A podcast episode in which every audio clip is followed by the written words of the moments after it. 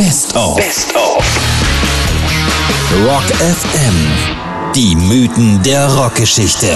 Wie aus Stars Legenden wurden. Heute mit einem traurigen Beispiel dafür, dass sich die Geschichte auch in der Musikbranche leider wiederholt. Zwei begnadete Musiker, die es nie richtig schafften, ihr Talent dem Publikum dauerhaft verständlich zu machen und die auf tragische Weise starben. Sie waren Vater und Sohn, Tim und Jeff Buckley.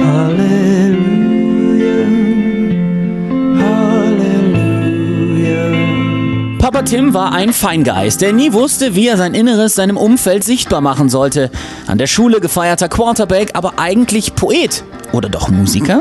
Er fühlte sich nie gut genug für egal was. Schuld daran war, wie in jeder guten Tragödie, natürlich sein Vater. Ein hochdekorierter Veteran des Zweiten Weltkrieges, der zu Hause gewalttätig und unberechenbar das Zepter schwang. Tim flüchtete sich in die Musik und in die Liebe. Mitschülerin Marie heiratete er schon mit 18 Jahren, weil sie von ihm schwanger war. Sein Vater sagte, ich gebe euch drei Monate. Es wurden immerhin zwölf. Danach Scheidung. Die Verantwortung als Ehemann und Vater waren ihm zu viel. Er flüchtete erneut. Wieder probierte er es mit Musik. Die war grandios, aber irgendwie auch verstörend. Er war das Idol der wohl kleinsten Fangemeinde der Musikgeschichte.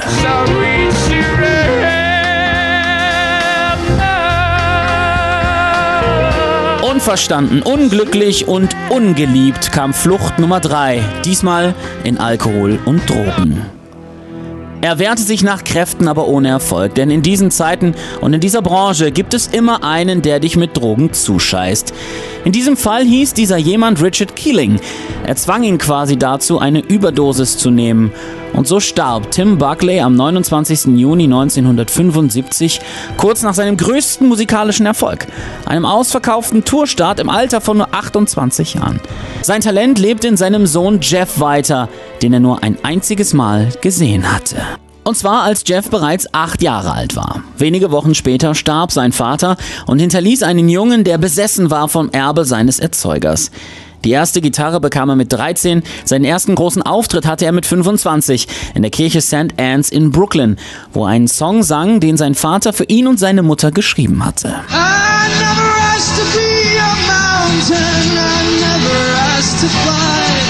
Das Publikum war begeistert, der Erfolg kam von selbst. Der hübsche Bursche mit der Engelsstimme und dem Talent seines Vaters brachte kurz darauf ein Album raus, das die Rockszene der 90er eminent beeinflusste. Es hieß Grace. I might leave, leave Nach dem Tod von Kurt Cobain suchte die Musikwelt ein neues Idol und hatte es in Jeff Buckley gefunden. Aber der konnte damit, wie sollte es anders sein, nicht umgehen, denn auch ihn trieben fast die gleichen düsteren Gedanken und Gefühle wie seinen Vater. Unzulänglichkeit, Zweifel und Einsamkeit. Er verstand sich nicht mehr mit seiner Band, kriegte das nächste Album nicht fertig und jetzt warten wir alle auf die Story, die da eigentlich ja kommen muss. Alkohol, Drogen und Tod. Aber nein, Jeff Buckley ist im Alter von 31 Jahren stupide und lächerlich unsinnig, einfach ertrunken. Er ging mit seinem Kumpel am Stauwasserkanal des Mississippi entlang. Sie hörten Radio und sangen Whole Lotta Love von Led Zeppelin.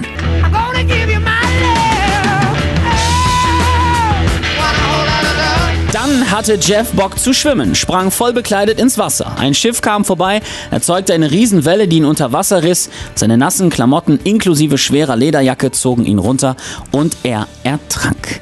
Man fand seine Leiche erst sechs Tage später. Das Ergebnis der Obduktion 0,0 Promille. Kein Alkohol, keine Drogen, gar nichts. Einfach nur unglaubliches Pech, das der Familie Buckley anscheinend anhaftete. Nun meine Zeit ist gekommen, sang Jeff Buckley kurz zuvor noch auf Grace. Ich habe keine Angst vor dem Sterben. Meine schwächer werdende Stimme singt von der Liebe.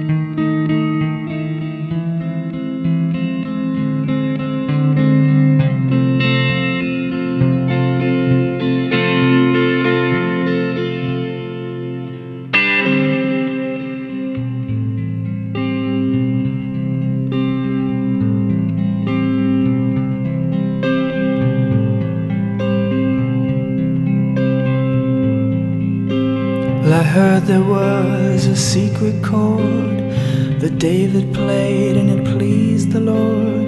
But you don't really care for music, do you?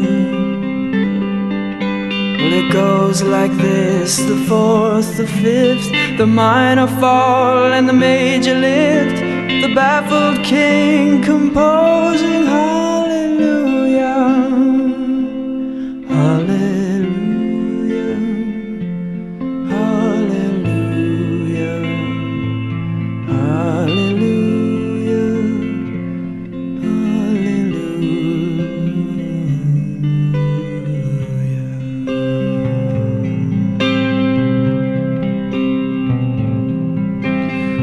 Faith was strong, but you needed proof. You saw her bathing on the roof, her beauty and the moonlight overthrew you. And she tied you to her kitchen chair, and she broke your throne, and she cut your hair, and from your lips she drew the hallelujah.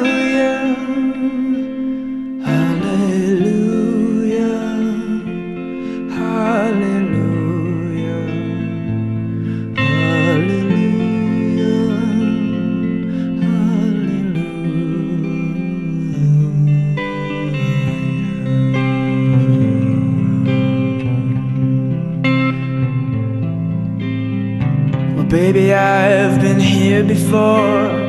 I've seen this room and I've walked this floor. You know, I used to live alone before I knew you. And I've seen your flag on the marble arch. And love is not a victory march, it's a cold and it's a broken. Hallelujah.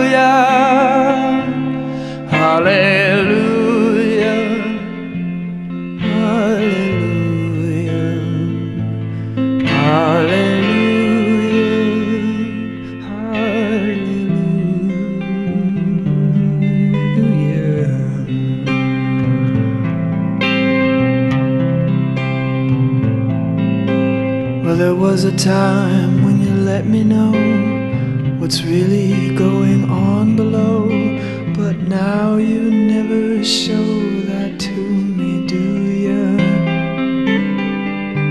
But remember when I moved in you, and the holy dove was moving too, and every breath we drew is hallelujah,